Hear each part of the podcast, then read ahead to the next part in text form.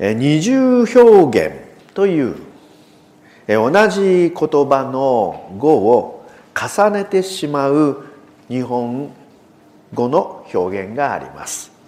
例えば頭痛が痛い。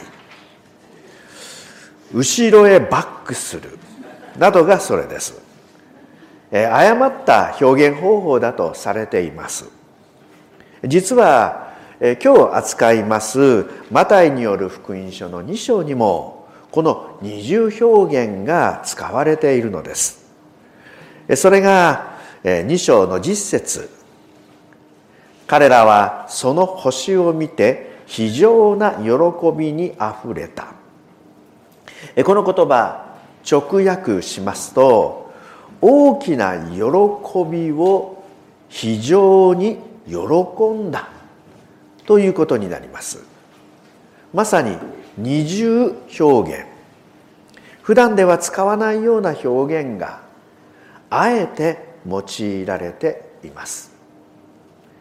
それほどまでの喜びがここにはあったということです。しかしこのマタイ2章この大きな喜びとは対照的に嘆き痛み暴力不条理無関心に満ちています。根性はそのような中から現在に生きる私たちのありさまありようまた喜びの所在について考えてみたいと思います。それではマタイによる福音書の2章1節お読みします。イエスがヘロデ王の代にユダヤのベツレヘムでお生まれになった時見よ東から来た博士たちがエルサレムについていった。マタイはここで「見よ」と語ります。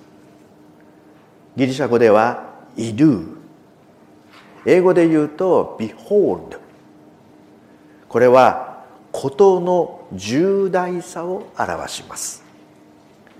注意して見てください。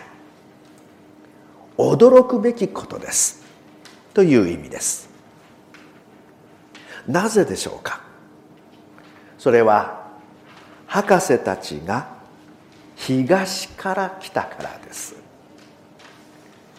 当時の東それはバビロンペルシャを意味していました。ユダヤ人にとっては憎むべき国自分たちを捕らえた国神の宮から引き離した国です。しかも博士と訳されている言語はマギー。マギーで私など思い出すのはマギー四郎さん。お亡くなりになりましたがマギーとはマジックの元になった言葉です。つまり彼らはマジシャン魔術師。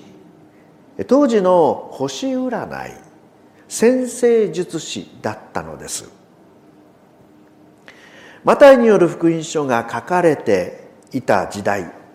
すでにパウロによって星占いは禁じられていました。彼らはユダヤ人にとって呪われるべき救われるはずがない人たちでした。そんな人々が救い主に会いに来たのです。それはもう驚くべきことでした。しかし不思議です。彼らはなぜ救い主の誕生をその東の国で知ったのでしょうか。マタイ2章の2節。ユダヤ人の王としてお生まれになった方はどこにおられますか？私たちは東の方でその星を見たのでその方を拝みに来ました。実はバビロンペルシャには伝説の人物がかつていました。先生術師を含めた賢者たちの間でレジェンドとされていた人物。ダニエルです。彼はバビロン。その後ペルシャでも王室に仕えていました。賢者たちの監督として。彼らに旧約聖書を教えていたと思われます。ですからダニエル書の一部はアラム語で書かれているのです。アラム語とはバビロンの共通語です。エレン・ホワイトは各時代の希望の上巻48ページでこのように語っています。もっとはっきりした知識を求めて彼らこの場合は先生術師たちですが彼らはヘブライの聖書を調べた。彼ら自身の国には天来の教師が現れることを予告した預言者の書が秘蔵されていた。彼らは旧約聖書を持っていたのです。中でもダニエル書9章にある時の予言。それについて調べていたに違いありません。ダニエル書9章25節の前半。それゆえエルサレムを建て直せという命令が出てからメシアなる一人の君が来るまで7週と62週あることを知りかつ悟りなさい。エルサレム再建命令が出された紀元前の457年にそこから数えて約30年後には救い主に油が注がれると書かれている。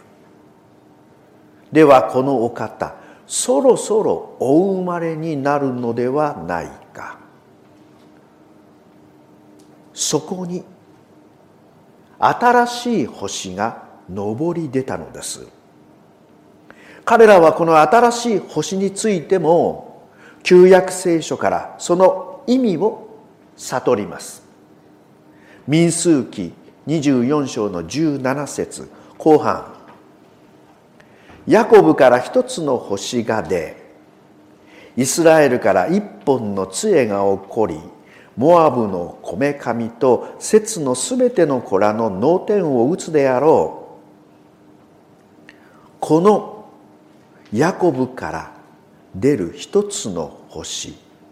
それはメシアの到来を意味するのではないか。実はこの民数記の予言はバラムによってなされました。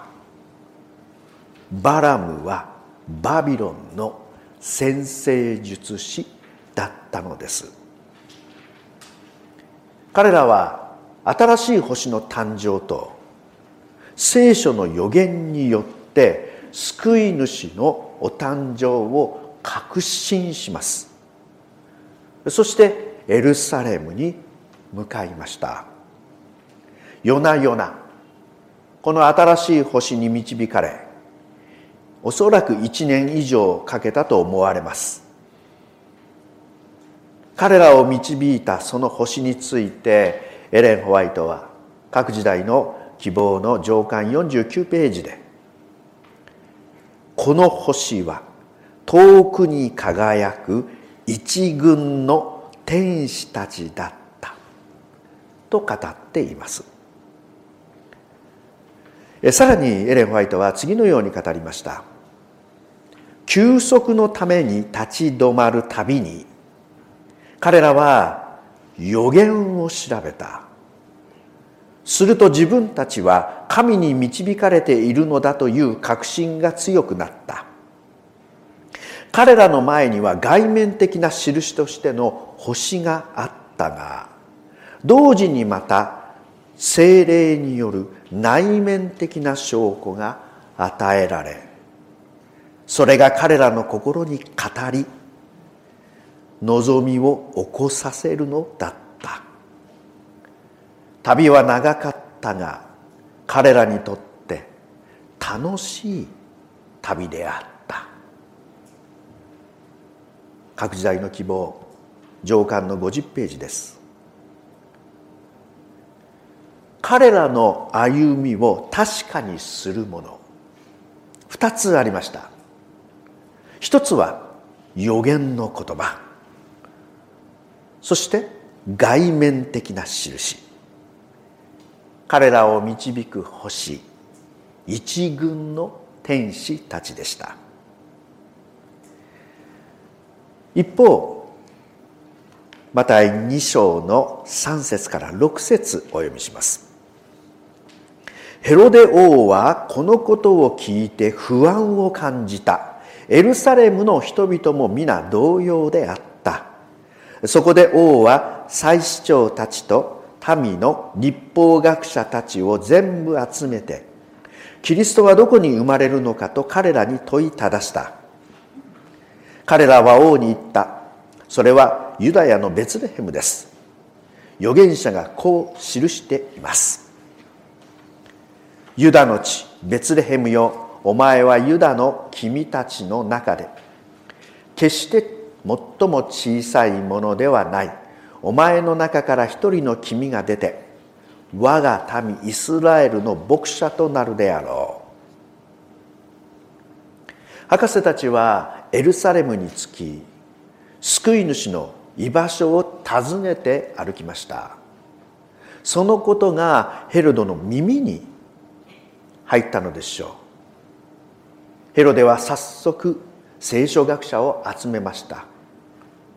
すると学者は立ちどころに2箇所旧約聖書の2箇所の5章2節の言葉を引用します。それはユダヤのベツレヘムです。別というのは家。レヘムというのは神様の意味を持っています。ベツレヘムという地名にはそもそも神様の家の意味がついていました。祭司立法学者たちはこのようにして立ちどころに救い主の居場所を突き止めるのですがしかし誰も立ち上がろうとはしません。腰を上げません。彼らはことさら関心を示すことはありませんでした。それに対してヘロデ王は強い関心を示します。7節8節。そこでヘロデは密かに博士たちを呼んで星の現れた時について詳しく聞き彼らをベツレヘムに使わして言った。言ってその幼子のことを詳しく調べ見つかったら私に知らせてくれ。私も拝みに行くから。ヘロデがこのように言ったのは救い主を殺すためでした。彼はメシアの誕生を恐れたのです。ここにヘロデの病的な性質とその生い立ちを見ることができます。福音書には幾人かのヘロデが出てきますがこのヘロデは特にヘロデ大王と呼ばれています。彼は大変なやり手でユダヤの神殿を建て直しました。しかしそれはユダヤ国民を愛したからというのではなくて自分の牽制を強めるためでした。そして彼の王権に対する執着は病的でした。妻を含めて疑わしい家族親族を次々と殺してゆきました。彼はまた純粋なユダヤ人ではありませんでした。エドム人です。エドム人とはヤコブの兄エサウの子孫です。エソウはヤコブと和平を図りましたがその後エドム人とイスラエル民族の紛争は絶えることがありませんでした。やがてこのエドム人はユダに占領され強制的にユダヤ教徒に改宗させられます。彼らは外面的にはユダヤ人でしたが心の中はユダヤに対する激しい憎しみを持ち続けていたのです。さてヘロデのこの憎しみは分かりますがやはり不思議に思うのは祭司立法学者たちの救い主に対するあの無関心さです。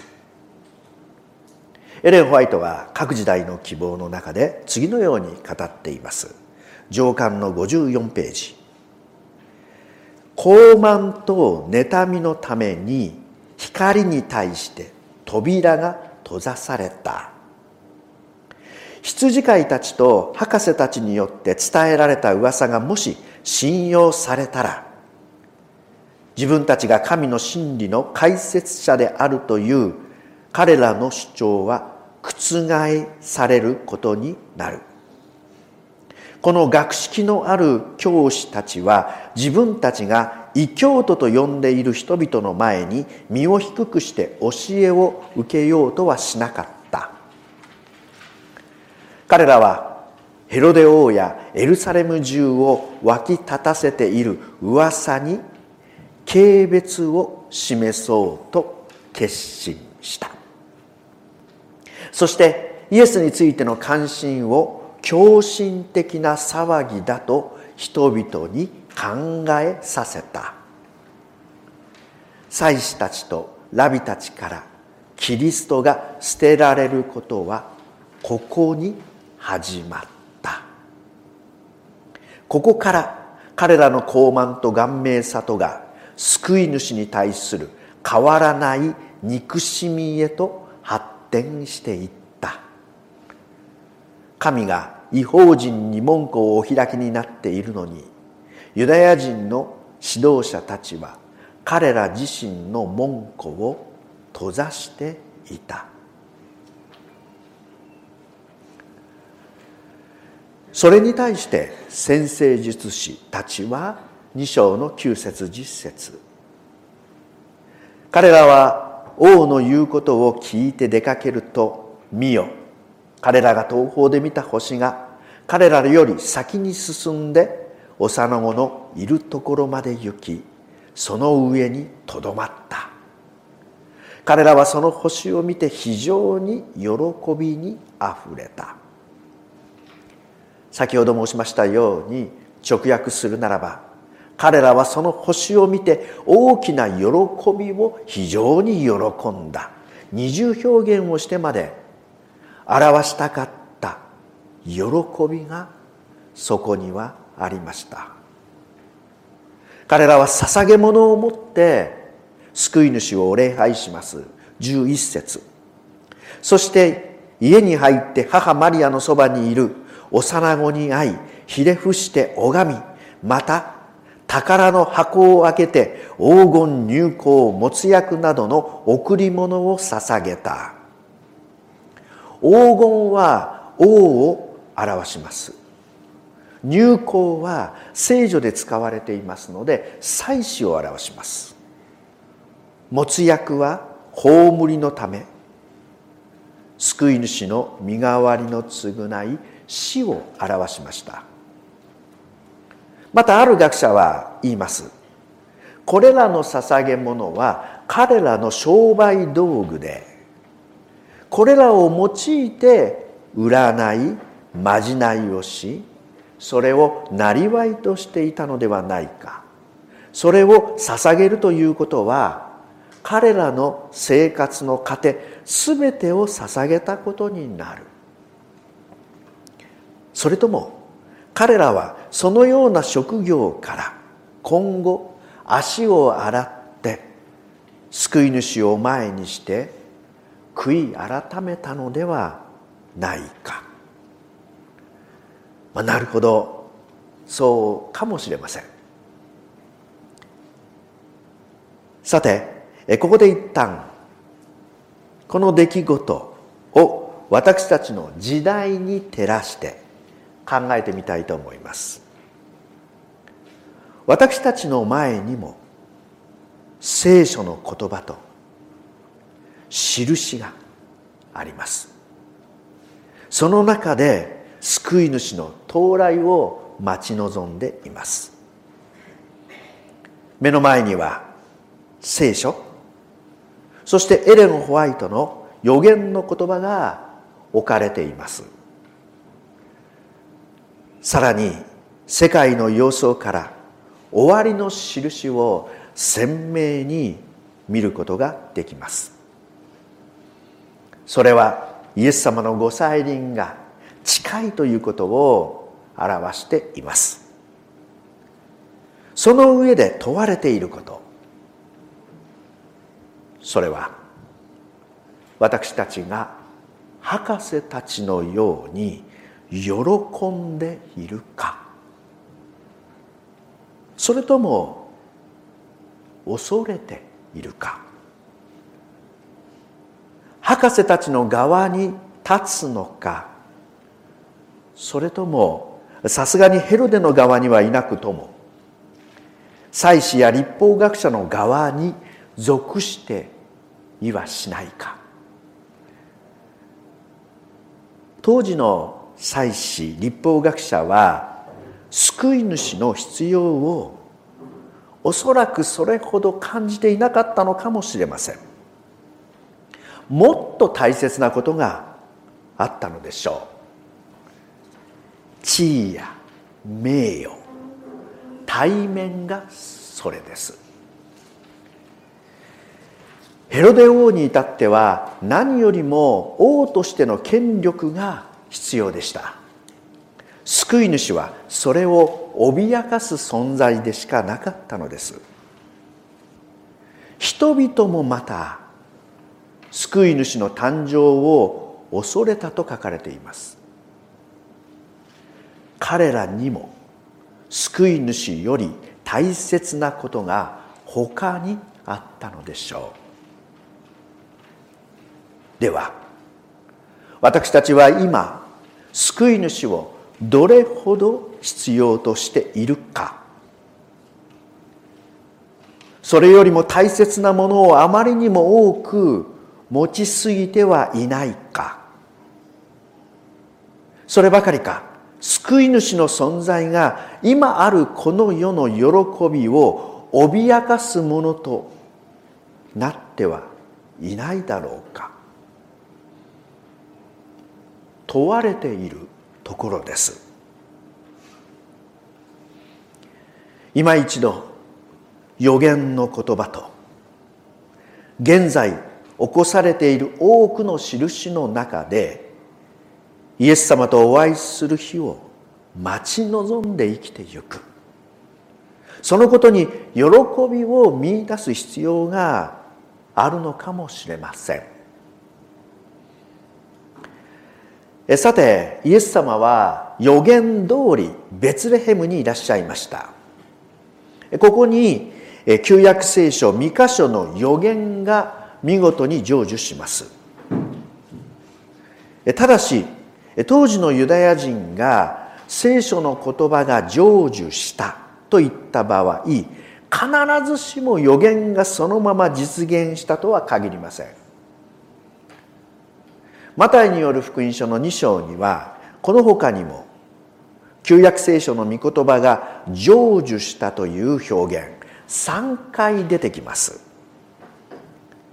しかしこれらは皆予言がそのまま実現したわけではありませんでした。まず2章の14節15節。そこでヨセフは立って夜の間に幼子とその母とを連れてエジプトに行きヘロデが死ぬまでそこにとどまっていた。それは主が預言者によってエジプトから我が子を呼び出したと言われたことが成就するためである。ヘロデ王は救い主を殺害しようとしました。ヨセフは夢でそのことを知らされて家族をエジプトからエジプトに避難させます。そこで引用された聖句がホセア書11章の一節。この言葉はイスラエルがエジプトを脱出したことを描いています。エジプトからの脱出。それはサタンの勢力からの救出を意味していました。聖書にはこれと似たようなタイプの出来事が繰り返し起こります。ここでもヘロデからの脱出をサタンの勢力からの救出として捉え出エジプトの出来事をこのように引用したのです。このような使われ方成就のことを余計と言います。必ずしも予言がそのまま実現するわけではないのです。次に出てくる成就が2章の16節から18節。ヘロデは博士たちに騙されたと知って非常に立腹した。そして人々を使わし博士たちから確かめた時に基づいてベツレヘムとその付近の地方とにいる2歳以下の男の子をことごとく殺した。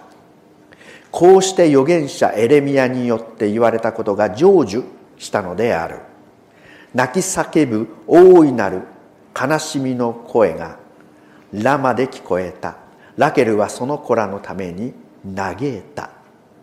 子らがもはやいないので慰められることさえ願わなかった。博士たちもまた夢のお告げによってヘロデにイエス様の居場所を教えることをしませんでした。怒り心頭に発したヘロデ王はベツレヘムとその周辺に住む2歳以下の男の子を殺します。引用された聖句はエレミア書31章の15節。この言葉はかつてユダヤの子供たちがバビロンに捕囚され母親と離れ離れになる様を描写したものです。ラケルとはヤコブの妻。ラマとはベツレヘムのことです。ここで彼女は難産のため愛する我が子ヨセフを置いて命を落とします。ここでは我が子を失う失意の母親の代表としてラケルの名前が用いられました。つまりベツレヘムではかつて同じようなことが起きたではないか。ここでの成就は聖書に描かれている歴史的事件との共通点を見つけての成就でした。そして23節。ナザレという町に行って住んだ。これは預言者たちによって彼はナザレ人と呼ばれるであろうと言われたことが成就するためである。ヘロデ王が死にイスラエルの地に帰ってきたヨセフの家族でしたが次の王もまた残忍な人であったようです。そこで再び夢のお告げによって彼らはナザレという町に住みます。彼はナザレ人と呼ばれるであろう。ただし旧約聖書にこの言葉を見つけることはできません。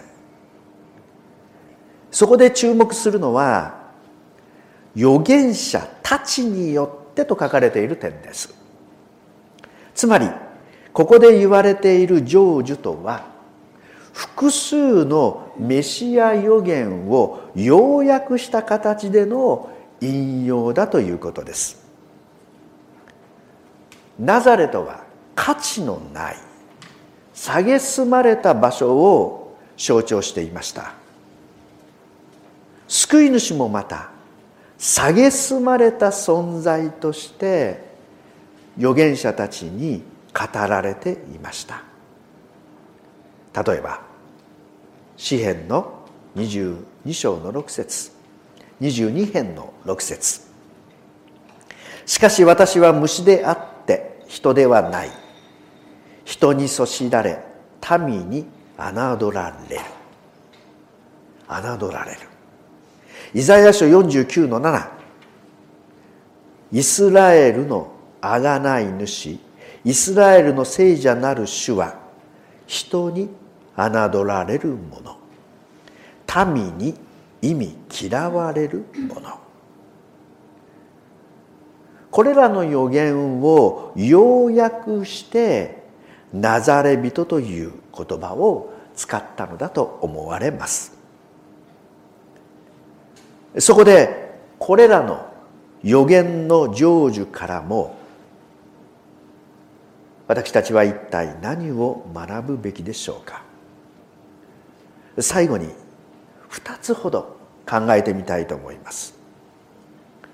一つは信仰神話からの成功神話からの解放です。成功神話からの解放。つい最近まで米国や韓国などでメガチャーチ大型の教会を中心に聖書の真理を実践するならば世の中でも大きな成功を収めるだろうという祈りの力神様の力を強調する教えがキリスト教会に波及していました。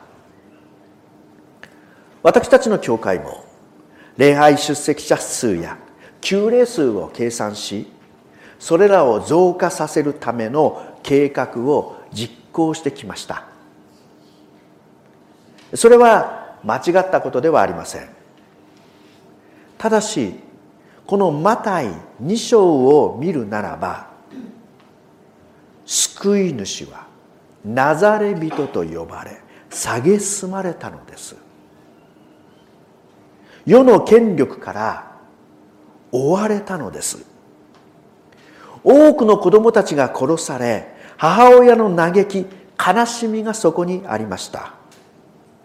サタンの支配と暴力不信仰不条理がまかり通っていました。私たちを取り巻く環境もまたこれから先この世的には厳しい状況に甘んじなければならないのかもしれません。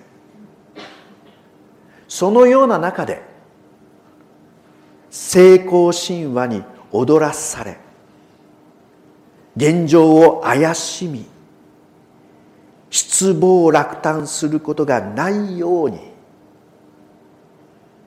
予言と時の知る人に目を注ぎながら固く信仰を持ち続ける必要があるのだろうと思います。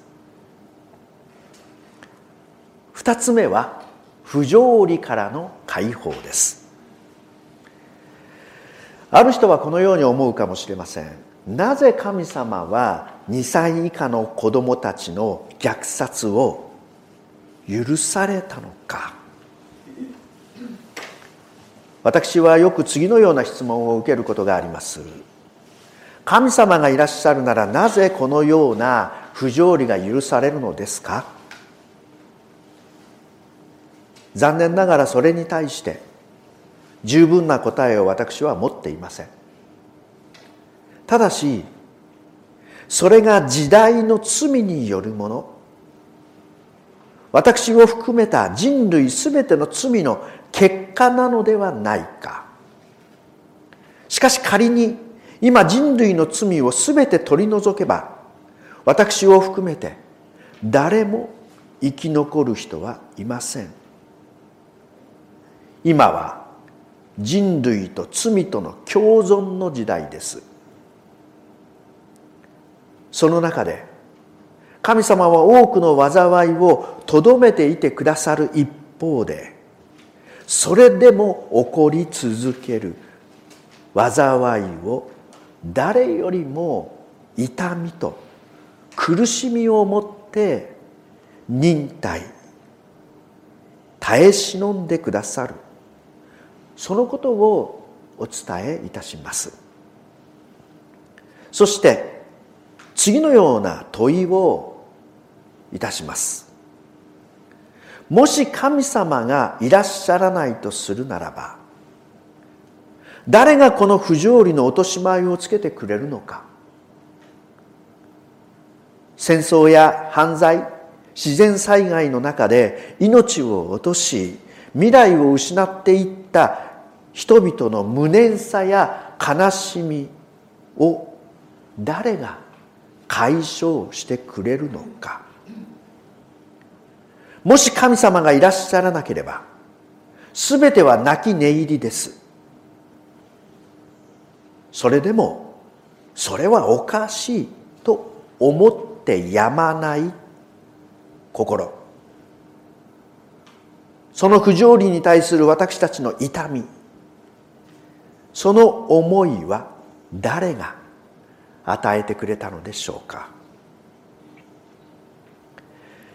そこにはラケルの名前が記されていました。ここに希望が隠されています。ラケルは先ほど言いましたようにベツレヘムで2人目の子ベニヤミンを産み難罪のために亡くなります。1人目の子ヨセフを残して亡くなりました。ヨセフはその後兄弟たちの企みで死んだとされ奴隷に売られます。父親ヤコブは悲しみに暮れますがやがてエジプト王の片腕となってヨセフは父ヤコブのもとに帰ってきました。ヨセフは生きてヤコブと再会を果たします。バビロンで捕囚となっていた子供たちも同様です。やがてペルシャの王クロスの帰還命令によってある者はイスラエルに帰ってきました。そこには失われたままでは終わらない。返還の希望。再会の希望が込められています。きっとベツレヘムで殺された子供たちもまたイエス様のご再臨の日母親たちと再会を果たすに違いありません。ラケルや母親たちに不条理に対する嘆きと痛み。悲しみをお与えになったのはどなたでしょうか？そのようなことがあってはならないことだとする。痛む心を与えられたのはどなたでしょうか？そしてその先にある再会のお約束をお与えくださるのは一体どなたでしょうか？神様はこの世の成功や成功神話の中にだけ約束を実現されるのではありません。かえって嘆き痛み悲しみその不条理を通してお約束を実現してくださろうとしているのです。そのことを待ち望む心を私たちにお与えくださるのです。最後に小野翔子さんの書かれた詩「愛し続けていること」をご紹介します。いつかあなたも母親に言えないことを考えたりしたりするでしょう。その時は思い出してください。あなたの母親も子供には言えないことを随分しました。作ったばかりの離乳食をひっくり返されて何もわからないあなたの細い腕を思わず叩いたこともありました。あなたは驚いた目で私を見つめ小さな手を不安そうにもぞもぞさせていました。夜中泣き止まないあなたを布団の上にほったらかしてため息をつきながら眺めていたこともありました。あなたはぬくもりを求めいつまでも涙を流していました。私は母親として自分を恥ずかしいと思いました。だけど苦しみに潰されることはなかった。それは小さなあなたが私を愛し続けてくれたからです。だからもしいつかあなたが母親に言えないことを考えたりしたりして辛い思いをすることがあったら思い出してください。あなたに愛され続けて救われた私がいつまでもあなたを愛し続けていることを。この詩には私たち大人の至らなさが描かれていると同時にそれでも子供たちの親を信じる力によって私たちが生かされていることを知ります。子供たちにまたこの母親たちにその心をお与えになったのはどなたでしょうか？私たちが今も抱えている悲しみや痛み嘆きを通してなお神様は私たちに真理を知らしめお約束を信じ続ける確かさを教えてくれるのではないでしょうか。このメディアはオーディオバースの提供でお送りしましたオーディオバースでは福音を広めるためにお説教やセミナーなどの音声映像の無料配信を行っています詳しくは http コロンスラッシュスラッシュ www.audioverse.org へアクセスしてください。